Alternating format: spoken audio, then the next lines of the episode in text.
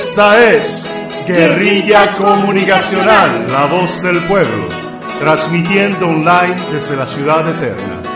Aquí empieza el programa Artillería de la Palabra, Gabriela Pereira. Y Roberto Pazmiño les dan la bienvenida a este viaje por la lucha de los pueblos para lograr el derecho a una información libre. Discutiendo y proyectando otro punto de vista distinto al de la propaganda imperialista norteamericana. Bienvenidos.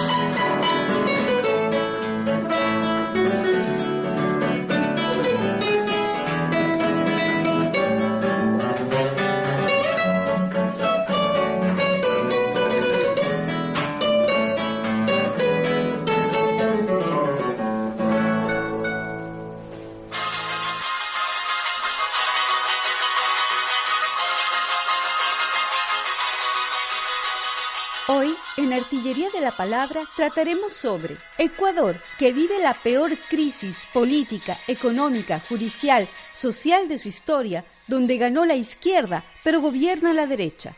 Ecuador sigue la receta del Fondo Monetario Internacional, ya que se escuchan las voces de rechazo popular. Geraldina Colotti y el segmento Cerillas nos habla de la importancia de la comunicación popular. Y para nuestro segmento editorial, la necesidad de la radicalización de los procesos revolucionarios. Bienvenidos.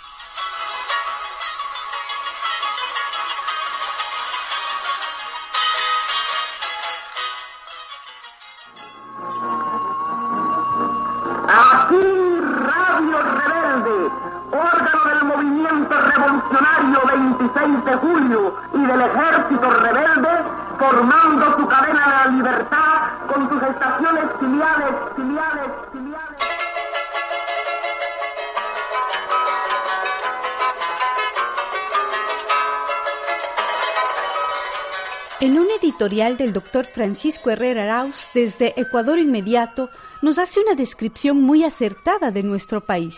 Dice que el grupo perdedor de las elecciones del 2017 se agarró del codo de la mano extendida con el permiso del presidente Moreno y se hizo del gobierno. Se forzó al país a entrar en un proceso de transición que en mala forma genera hasta el momento solo daños en su estructura jurídica, social y política, sea por la ilegalidad de la convocatoria a la consulta popular, por los atropellos a la honra de las personas, por la violación a las leyes, por el irrespeto al debido proceso, por las descalificaciones indiscriminadas, por las ansias y las codicias de cargos y empleos, por la alteración de las normas para elegir a funcionarios, por la complicidad obsecuente ante los delitos de estafa pública y hasta por los insultos entre ellos o la desgracia de caer en la mala boca del doctor Julio César Trujillo. Lo cierto es que hay una situación crítica a la que le está llevando la clase política gobernante. El Ecuador ya no es más el ejemplo de soberanía y dignidad que fue hace un año y siete meses. Atrás quedaron los años del orgullo ecuatoriano, que tenía un presidente, Rafael Correa, que gozaba de más del 84% de la aceptación de su gestión y la confianza de su pueblo cuando inició su gobierno hasta el 2014. Luego, en los años de crisis económica, descendió un poco, pero sin embargo, se mantuvo en un nivel aproximado del 68%. Según los informes del FMI, del Banco Interamericano de Desarrollo, el BID o el Banco Mundial, se hizo un balance muy positivo de la época de la Revolución Ciudadana. Incluso las Naciones Unidas, en la décima primera reunión anual del 2014, llegó a reconocer a Ecuador como modelo de desarrollo sostenible para eliminar la pobreza y reducir la desigualdad. Pero el fenómeno ecuatoriano de la década ganada también fue materia de estudio por parte de académicos extranjeros que como Ramón Casilda Bejar, que realizó un análisis en Ecuador y de la Revolución Ciudadana, un camino hacia el buen vivir en el 2015. También Tim B. Schuxhober en Ecuador Fiscal Police y Context of Citizen Revolution en el 2016, demostrando los cambios en materia tributaria, siempre resistida por las élites empresariales. Tres autores de Mark Wainsbron, James Johnson y Lara Merlin hicieron su balance en una década de reformas políticas, macroeconómicas y cambios institucionales en Ecuador y sus resultados del 2017, así como Mauricio García Mejía, Adriano Molina, Ángela Reyes y Benjamín Rochet. Destacan los cambios administrativos en gobiernos simples y digitales para servir al ciudadano, construyendo un Estado orientado al ciudadano en el 2018. Así lo demuestra el historiador ecuatoriano Dr. Juan Pacimiño en un artículo de su autoría titulado Correísmo y Morenismo. Por su parte, Lenín Moreno partió con una aceptación del 66% al inicio de su mandato, pero progresivamente la calificación fue bajando en proporción a cuánto vergonzosas, ilegítimas e inconstitucionales resultaban sus actuaciones, llegando a un 46% al finalizar de su primer año de nefasto mandato y a septiembre de este año su calificación logró un triste 32%, según las encuestadoras de perfiles de opinión y C-Datos. En la política actual se persigue la descorreización del país a cualquier costo.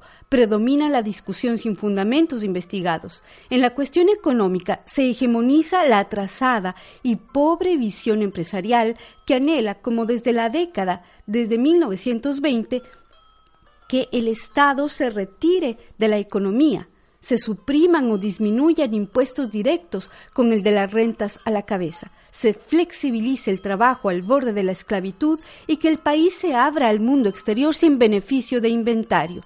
Y por todos estos, el gobierno de Lenín Moreno no ha merecido hasta el momento ni un solo libro académico que lo retrae, exceptuando los escritos de opinión y alabanzas en prensa privada y gubernamental, y alguno que otro artículo encendido de pasiones, y por el contrario en el exterior se han escrito textos sobre el morenismo, que dan cuenta del giro gubernamental que se impuso desde mayo del 2017, así como la reinstalación galopante del orden neoliberal. Pues bien, las políticas a las cuales Lenín Moreno y su séquito de saqueadores ha sometido al pueblo ecuatoriano tienen la firma de un país de transitorios, bajo un sello inconstitucional, donde ahora rige un Estado sin garantías constitucionales.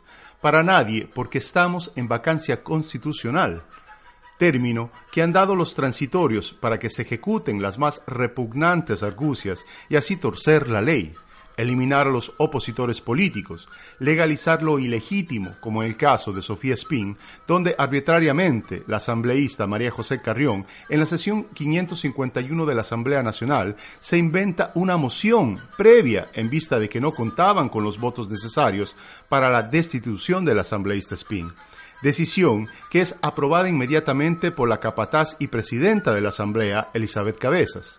Esta burda maniobra les permitió comprar, negociar y hasta presionar para conseguir los votos necesarios para destituir a una representante del pueblo ecuatoriano en la Asamblea Nacional. Y nada les ha importado violar la ley y la Constitución, una vez más, montando un sainete al no lograr los votos requeridos, acusando al asambleísta Spin por haber incurrido en acciones ajenas a su deber como asambleísta, porque según la comisión multipartidista, que dedujo que fue interferencia en la función judicial, cuando la asambleísta Spin fue a visitar a la exagente detenida Diana Falcón, implicada en el supuesto secuestro de Fernando Valda, caso que pretenden involucrar al presidente Rafael Correa. Nos preguntamos, como ciudadanos, si la asambleísta Spin ha incumplido con sus funciones de fiscalizar las actuaciones de una de las funciones del Estado que al parecer tiene bien establecidas sus tarifas? La renuncia del fiscal encargado Raúl Pérez Reina que recordemos fue nombrado por Julio César Trujillo en su calidad de presidente de un Consejo de Participación Ciudadana transitorio luego de la destitución de Carlos Vaca Mancheno y que no ha sido legalmente posesionado en el cargo por la Asamblea Nacional, fue precisamente él, Paul Pérez Reina, quien presentó un dictamen acusatorio contra el expresidente Rafael Correa en el caso Balda. Por supuesta asociación ilícita y plagio o secuestro de Fernando Valda, y es quien ha ordenado a la jueza Daniela Camacho el correspondiente auto de llamamiento a juicio. Recordemos que las dos peticiones de captura en contra del expresidente Correa que hiciera esta jueza al Interpol han sido negadas. Es evidente el uso y abuso de las leyes para sancionar, descalificar, perseguir y encarcelar a los representantes de los gobiernos progresistas. Una vez más se evidencia el uso del loafer.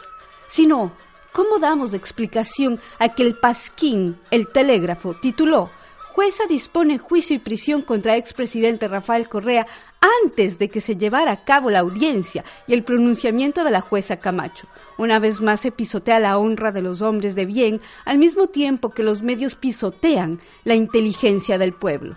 Pero así estamos, sumergidos en una marea de ilegalidades cometidas por un gobierno traidor que se ha repartido la patria. Entre los viejos cadáveres de la partidocracia, los empresarios elitistas, que no son más que delincuentes de cuello blanco, que se sienten protegidos porque no hay la ley que valga ante los dios dinero, los politiqueros ladrones, las multinacionales y sus acuerdos bilaterales de protección de inversión, los lacayos del imperio, los oportunistas, que se han vendido por un plato de lentejas, los mediocres, que a su vez son utilizados para sus jugarretas y cuando ya no les son útiles, los desechan como a los pañales sucios.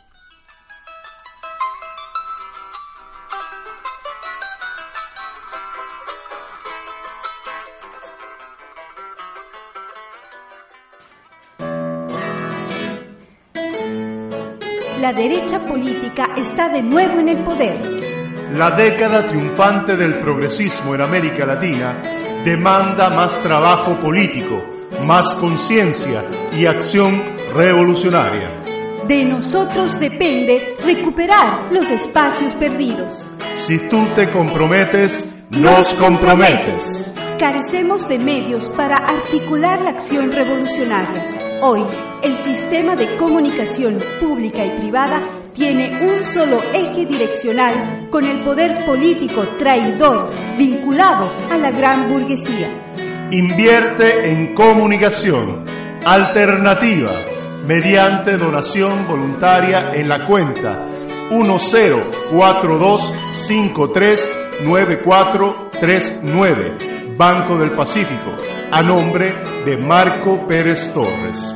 Hoy o nunca, recuperar la patria es la consigna.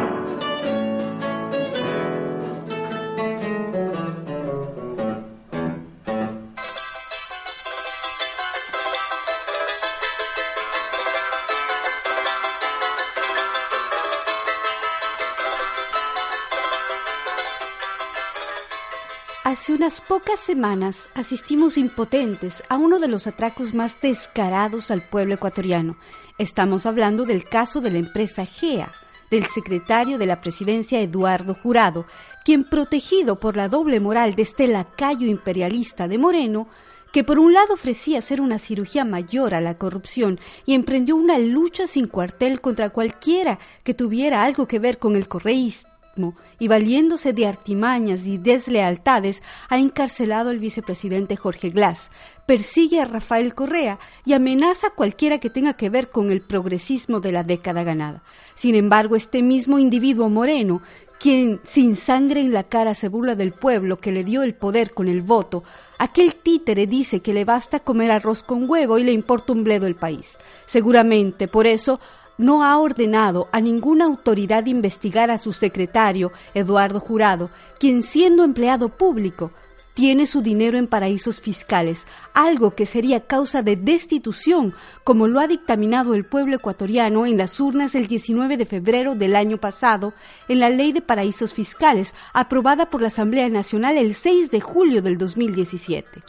La parlamentaria andina Pamela Aguirre ha denunciado esta situación ante la Contraloría General del Estado para entregar varios documentos en los que asegura que Eduardo Jurado posee ocho empresas en paraísos fiscales. Son Bismarck Panamá SA, Bismarck International, Islas Vírgenes Británicas, Consólidos Corporación Panamá, South Equa Meridian Internacional SA, Woods Enterprise Corporation y en Miami Consolidos Corporation, Consolidos Business, Centre LLC, Sud Ecuadorian Inc., con esta información que seguramente comprueban que Eduardo Jurado tiene dinero en paraísos fiscales. Si no se procede de conformidad y se ordena su destitución, sería un causal contundente para la destitución del presidente Moreno. Pero sabemos que el Poder Judicial en Ecuador tiene tarifa establecida, que solamente obedece a causas persecutorias en contra de correístas. ¿Quién más ha tenido que pagar todo el odio y la venganza del gobierno de Moreno y sus corifeos emisarios de desgracia ha sido el vicepresidente Jorge Glass, sobre quien pesa una condena de seis años de prisión por asociación ilícita en el caso de Brecht, sentencia aplicada con un código penal derogado que no coincide con el delito por el que la Asamblea Nacional accedió a levantarle el fuero, y en un proceso donde se violaron todas las normas jurídicas, sin pruebas fehacientes del supuesto delito, condenado en base al testimonio de un corrupto que ni siquiera ha sido juzgado en nuestro país. Con Jorge Glass se han violado todas las normas del debido proceso y se han pisoteado sus derechos. Desde hace más de 26 días se encuentra en huelga de hambre, en protesta por el traslado arbitrario a una cárcel común a más de 90 kilómetros de donde se encontraba anteriormente, y esto constituye un elemento más que viola las leyes y la Constitución. La madre del legítimo vicepresidente, señora Norma Espinel, ha hecho un apelo lanzando una campaña dirigida a políticos del Congreso de los Diputados de España y se necesitan mil firmas de apoyo en la página web o sooigo.com, donde ustedes pueden registrar su adhesión. También el Partido Socialista Unido de Venezuela ha enviado una carta de solidaridad a la lucha de Jorge Glass y recientemente una delegación del Comité Permanente por la Defensa de los Derechos Humanos conformado por Fernando Gutiérrez Vera, su presidente, Patricio Rivero Murillo, vicepresidente, Billy Navarrete, secretario, y Telmo Jaramillo han emitido un informe denunciando todas las irregularidades que se han cometido en contra de Jorge Glass el Grupo de Trabajo sobre la Detención Arbitraria de las Naciones Unidas y el Comité Interamericano de Derechos Humanos han emprendido otra campaña para la difusión del caso de indefensión de Jorge Glass, que también pueden apoyar enviando un mensaje al correo electrónico dr.hu.al.2018 Claramente hemos evidenciado que el secretario Eduardo Jurado tiene dinero en paraísos fiscales y continúa ejerciendo su cargo. En cambio, el vicepresidente Jorge Glass hasta el día de hoy no se ha encontrado un solo centavo de dólar en sus cuentas ni en las de su esposa Cintia, que han sido auditadas por dos ocasiones. Sin embargo, está en la cárcel. No hay duda que este gobierno, al igual que toda la derecha que impera en nuestra América Latina, en los tiempos que corren, tienen la misma receta de explotación y miseria que imponen a sus pueblos, al igual que Macri en Argentina, Temer antes y hoy el fascista Bolsonaro en Brasil, como en Perú y en Chile, los recortes a la inversión pública, la aplicación de suspensión a las conquistas sociales son características de modelos neoliberales. Lenín Moreno cumple al pie de la letra las recetas del Fondo Monetario Internacional cuando puso en marcha la ley que presentó como de fomento de inversión. En realidad, perdonó a más de 4.700 millones de dólares a evasores, banqueros y multinacionales. A eso hay que sumarle más de 500 millones de dólares del atraco bancario de jurado. Incluyamos también los 2.000 millones de las facturas falsas de los empresarios tramposos todos los gastos superfluos de sus viajes por Europa con toda la familia, usando recursos del Estado. La evasión de impuestos a la salida de grandes capitales a paraísos fiscales, que según datos del SRI, el 50% del capital social de los grandes contribuyentes viene del exterior, de los cuales el 70% es triángulo desde paraísos fiscales, lo que correspondería a más de 200 millones de dólares que no ingresan al país. Se estima que desde 1970, desde Ecuador, han salido 30 mil millones de dólares hacia países considerados paraísos fiscales. Todas estas cifras representan el dinero que el Estado ecuatoriano deja de percibir por la cuenta de los grandes capitales, a los que más tienen hoy se les perdona las deudas fiscales. Y ya que no hay dinero en las arcas fiscales para la inversión pública, Moreno ha decidido aplicar recortes al presupuesto general del Estado Para el próximo año, Moreno ha presentado una proforma presupuestaria de alrededor de 31 mil millones de dólares, con una necesidad de financiamiento de aproximadamente 8 mil millones de dólares, que no refleja un objetivo claro para el rumbo del país. Y esto se concreta en la percepción de alrededor del 78% de la población que siente una incertidumbre sobre el futuro del Ecuador. Hemos perdido nuestro horizonte de desarrollo y con la manipulación perversa de las cifras, el gobierno induce a crear un caos para maquillar lo que en realidad está sucediendo. El beneficio que le han otorgado a los grandes capitales, ellos lo llaman incentivo y la inversión pública la llaman subsidio. Es preocupante cómo han inflado las cifras del PIB, Producto Interno Bruto nominal de 104 millones a 113 millones, algo que está fuera de cualquier concepto creíble, que de un año a otro suba de un 9% pero lo hacen con el objetivo de hacer pensar que los porcentajes de deuda pública son menores igualmente que el gasto corriente y el déficit. Pero lo más preocupante son los recortes en la inversión pública, en el sector de la salud, menos 194 millones de dólares, en educación 375 millones de dólares, sector agropesca alimenticio, menos 68 millones, 400 mil dólares en seguridad, 300 millones 500 mil dólares en justicia, 55 millones 800 mil dólares en la industria nacional y la economía popular y solidaria, 500 millones 100 mil dólares, sector de medio ambiente y biodiversidad, 270 millones 350 mil dólares, recorte al sector de migrantes, 13 millones 900 mil dólares, recorte al sector de exportación y turismo, 330 millones de dólares, recorte a las telecomunicaciones e información, 7 millones 500 mil dólares, recorte a organismos de control, 54 millones 700 mil dólares en total de los recortes presupuestarios del gobierno de Moreno para el próximo año suman casi 2 mil millones de dólares. Esto sin tomar en cuenta el despido de más de 200.000 empleados públicos, el deterioro de la obra pública por falta de mantenimiento, el masivo endeudamiento externo de Moreno ha hecho que se pierda más del 54% de las reservas internacionales. En un año y medio de gobierno ha logrado endeudarse más que Rafael Correa en los últimos cuatro años de su gobierno. Rafael Correa, del año 2014 al 2017, se endeudó en 7.200 50 millones de dólares, pero recordemos que el petróleo bajó a menos de 20 dólares al barril. Existió la erupción del volcán Cotopaxi y en el 2016 hubo el gran terremoto en Manavilla Esmeraldas.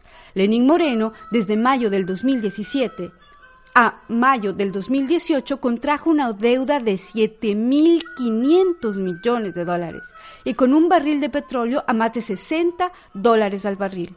Todo este manejo económico a favor de las élites empresariales y los sectores oligárquicos del país, perjudicando a las grandes mayorías, han ocasionado el deterioro de la calidad de vida de los ecuatorianos. Y sin embargo, el manejo del lenguaje manipulador que usan los medios de comunicación y los voceros gubernamentales a la hora de dar a conocer estas cifras no develan el preocupante rubro de mil millones de dólares asignado a concesiones que en realidad no son más que las tan anheladas privatizaciones que marcaron la característica de las políticas neoliberales en los años pasados.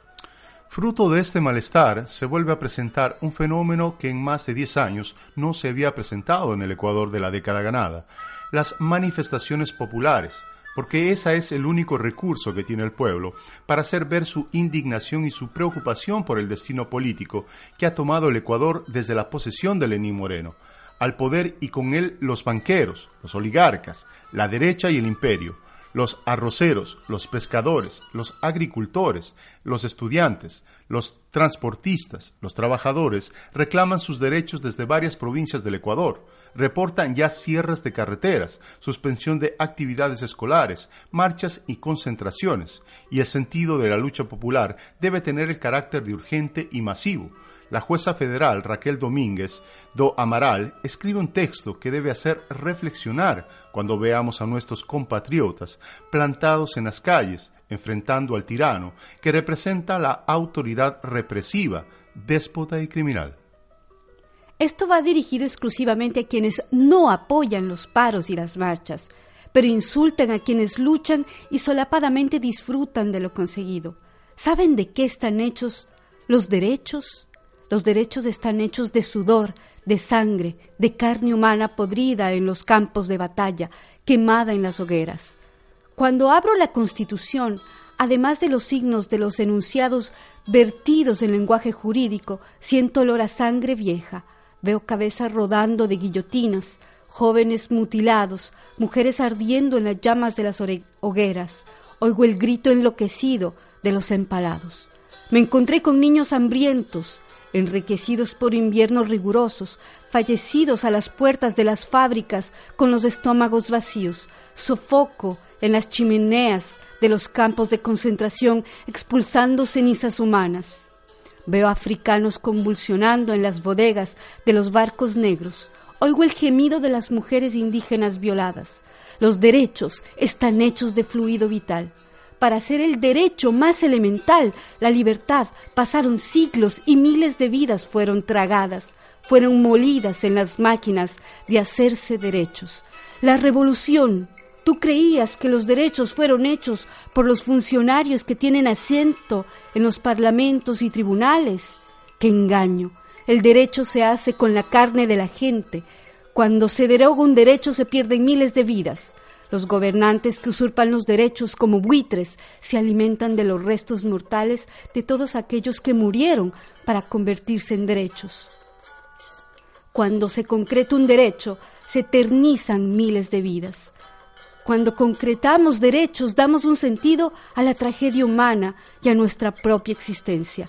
El derecho y el arte son las únicas evidencias de que la odisea terrenal ha tenido algún significado. Si después de todo esto aún no se ha comprendido que otras personas sacrificaron su propia vida para que usted tenga una mejor vida a través de derechos conquistados, entonces sería muy bueno y muy ético que no use ninguno de esos derechos. Usted debería ser verdaderamente coherente con su discurso y trabajar unas 16 horas al día, sin salario, sin prestaciones, sin vacaciones. Es decir, si los paros no le gustan, renuncie a sus derechos y conviértase en un esclavo. Los derechos no son fruto de la generosidad de los patrones verdugos opresores. Los derechos son el resultado de la lucha popular.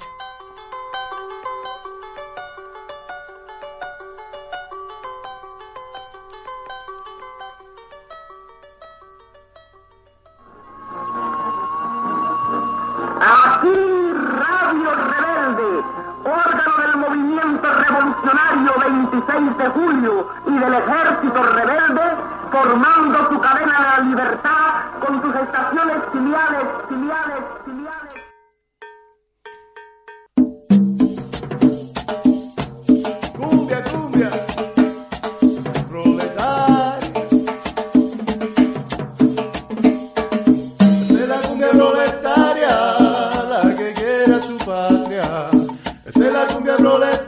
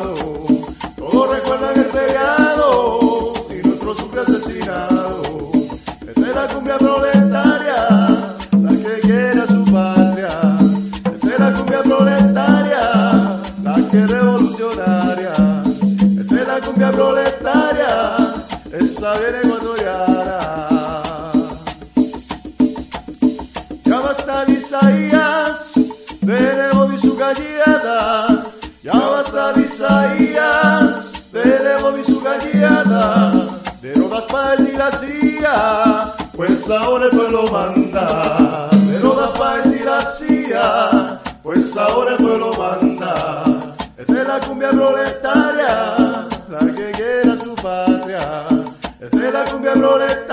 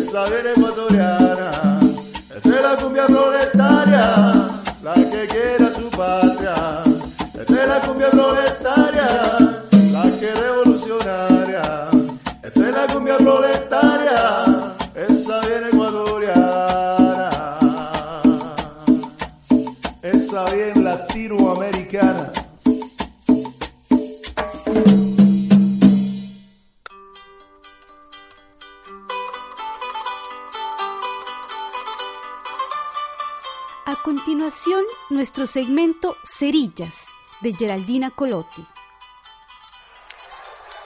Un saludo a los eh, las oyentes de Cerillas. Pequeñas reflexiones para prender el cerebro contra la mentira del imperialismo. Aquí Geraldina Colotti, quien habla desde Caracas. Eh, esta vez quisiéramos hablar de lo que se mueve Siempre aquí se mueve muchas cosas, pero desde el poder popular.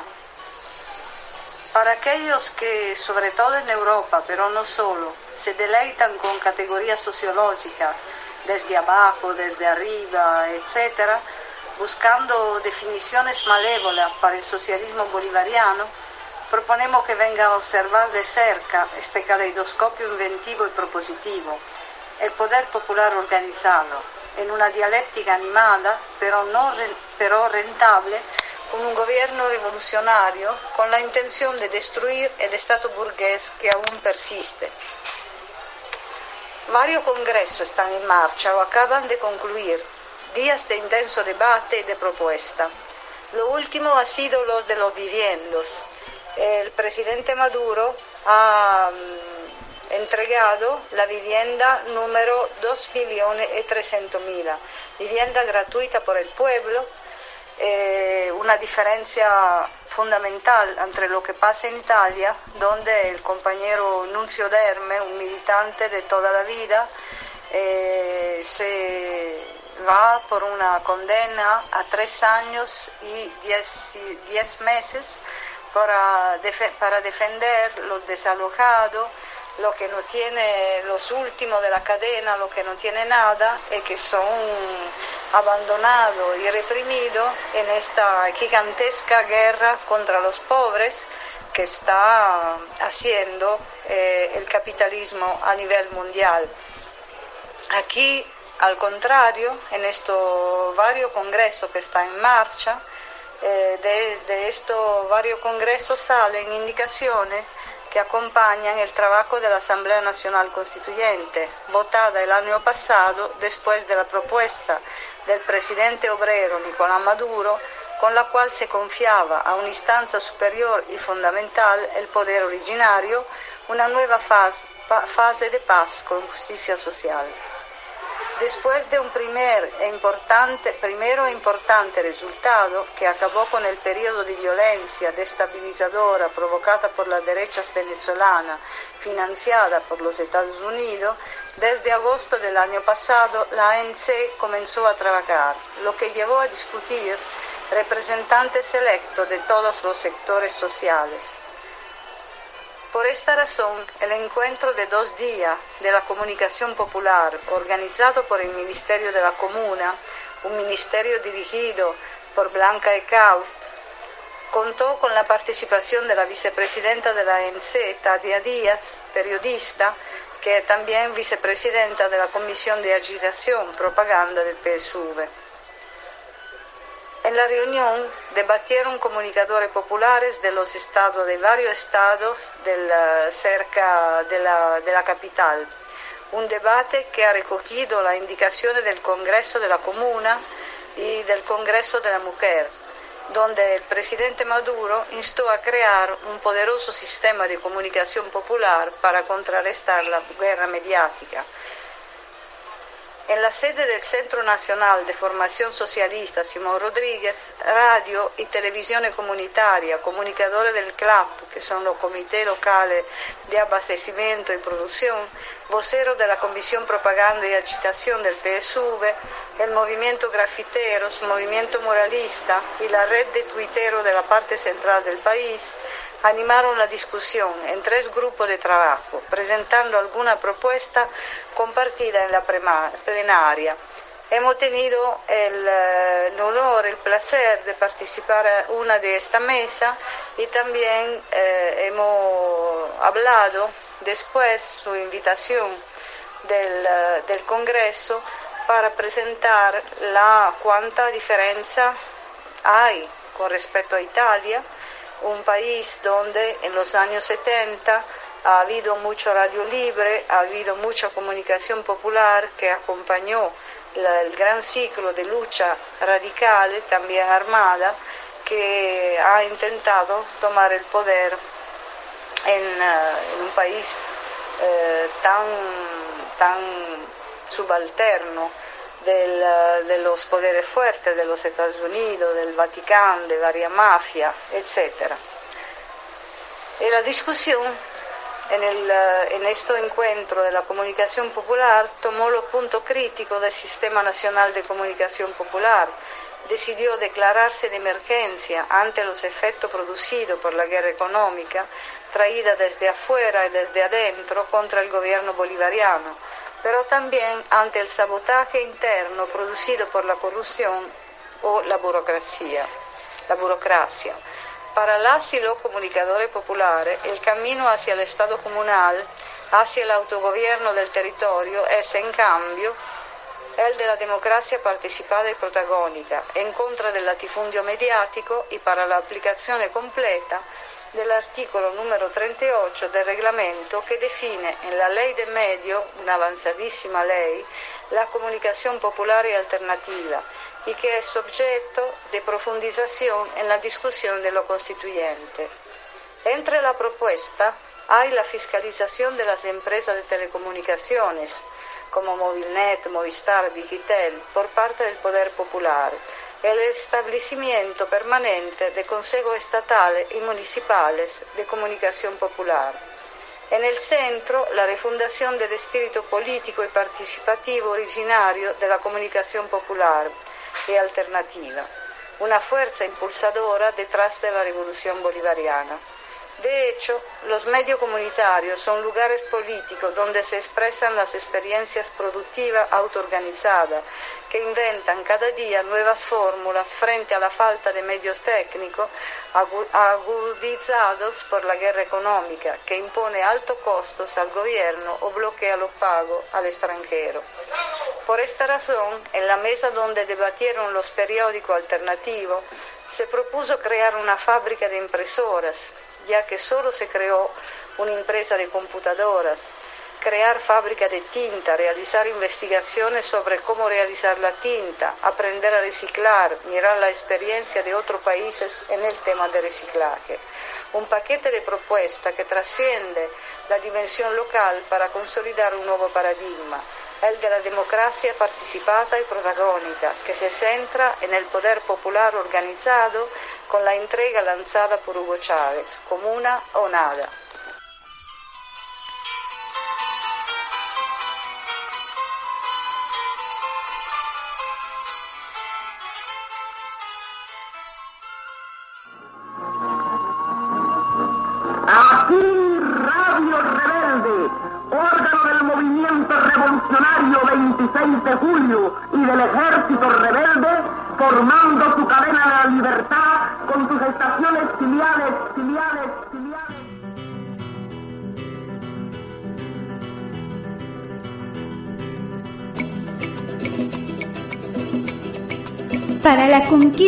Poder se requiere de masas con conciencia política revolucionaria, pero también de estrategia de comunicación para crear conciencia y movilizar a las masas.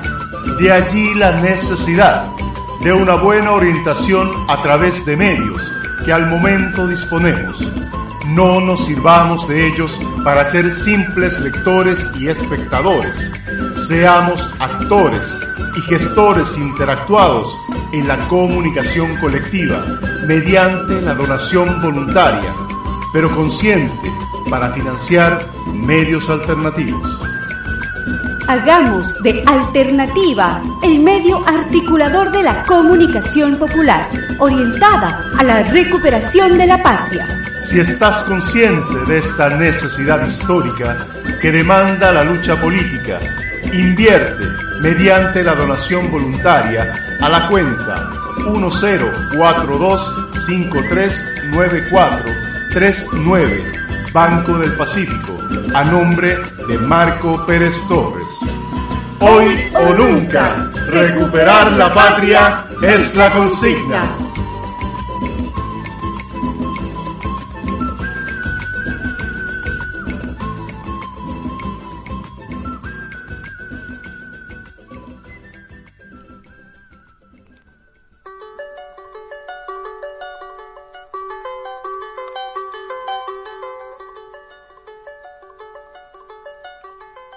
Nuestro segmento editorial, la necesidad de la radicalización de los procesos revolucionarios. Tal como sucede hoy en Ecuador, está sucediendo en otros países hermanos de la región. El proceso de transformación de los gobiernos progresistas o post-neoliberales fue más retórico que sustancial en la medida en que no radicalizó sus políticas a favor de las mayorías. Tampoco buscó alterar la matriz fiscal del país, con leyes severas para evasores fiscales que hoy se acogen al condono, o sea, al no pago de impuestos por más de 4 mil millones de dólares a los bancos y empresas privadas y realiza recortes al presupuesto del Estado en educación y salud por más de 570 millones.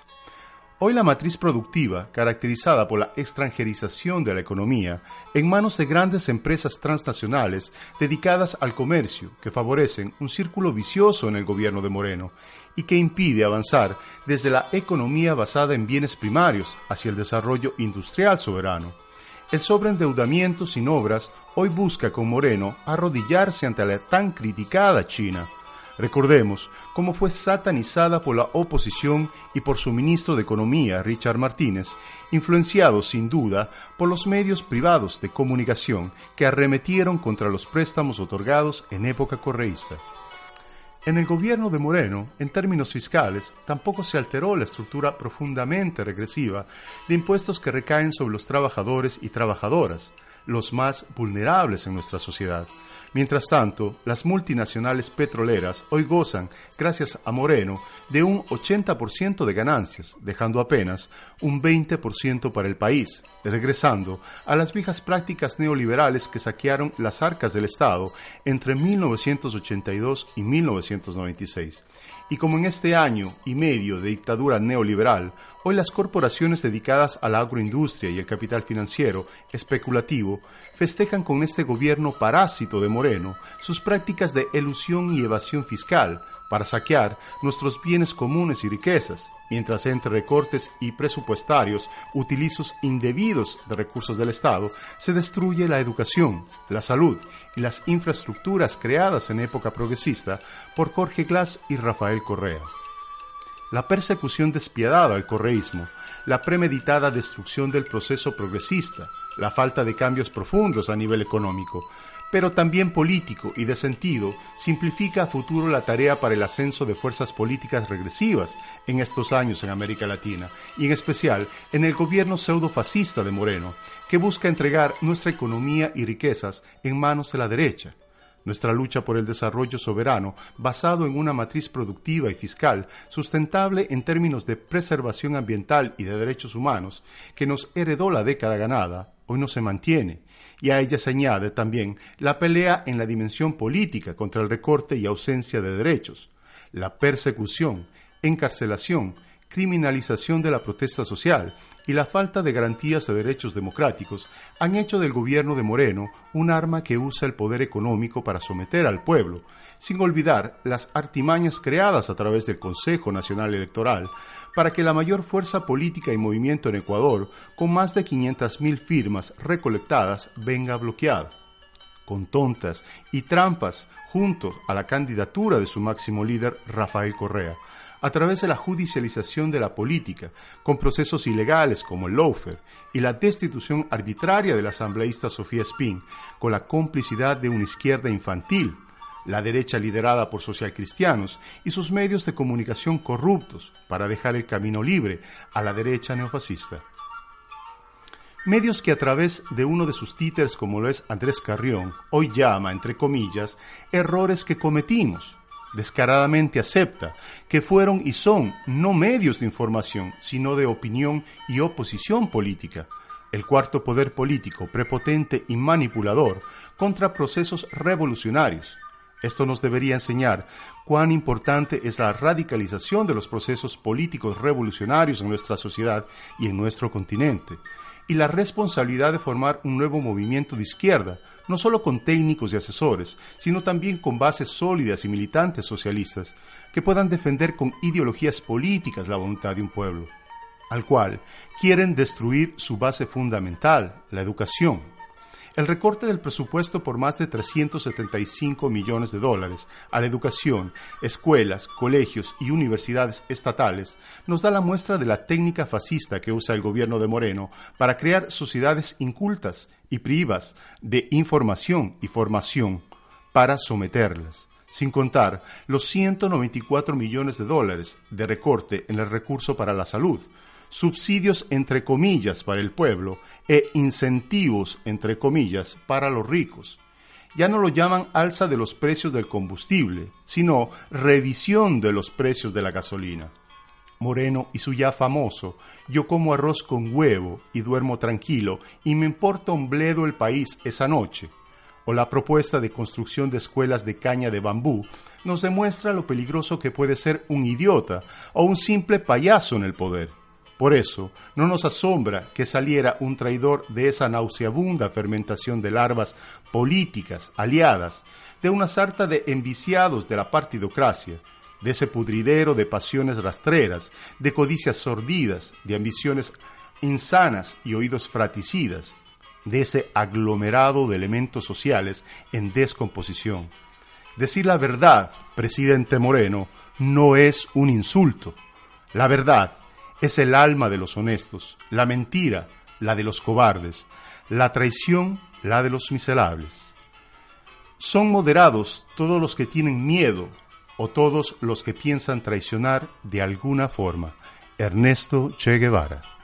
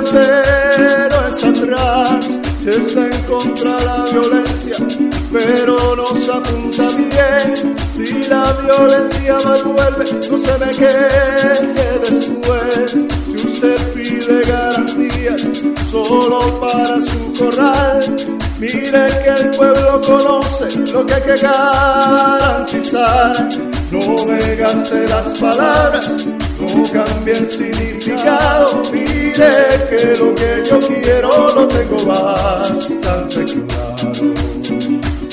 Se habla de paz, pero tiene costumbre de torturar. Mire que hay para ese vicio una cura radical.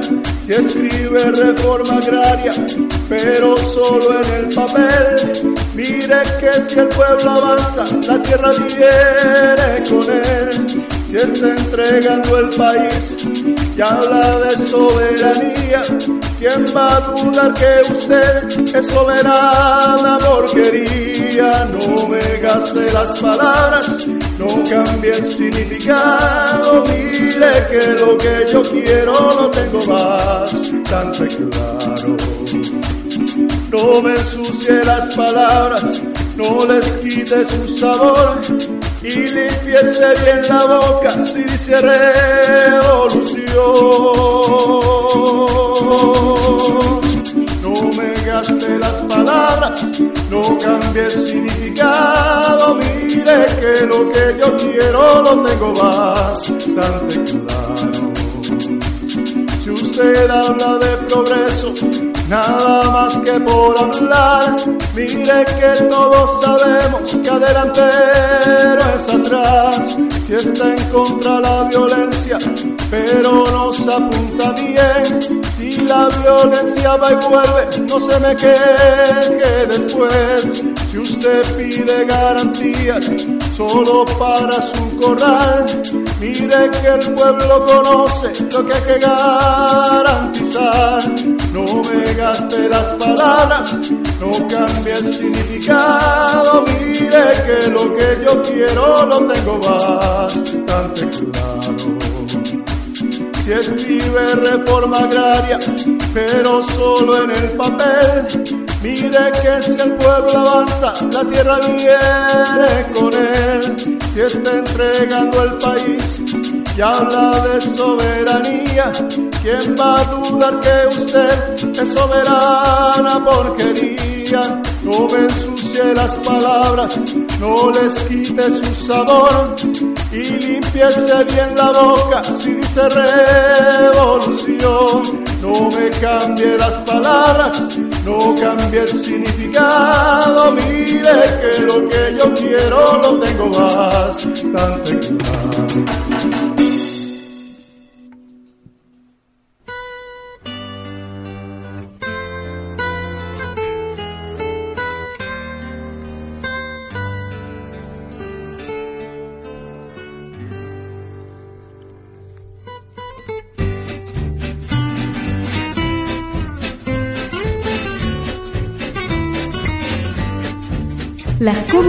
Popular es fundamental para alimentar la memoria histórica y la conciencia social de nuestros pueblos que luchan por la justicia con igualdad, paz y soberanía. Roberto Pazmini y Gabriela Pereira, desde Roma, la ciudad eterna, te invitamos a escuchar Artillería de la Palabra a través de la radio Conaicó, los lunes a partir de las 9 horas hora de Uruguay, un espacio de análisis y opinión política, proponiendo la verdadera información frente a la manipulación mediática de los medios y su dominio hegemónico imperialista. Te esperamos.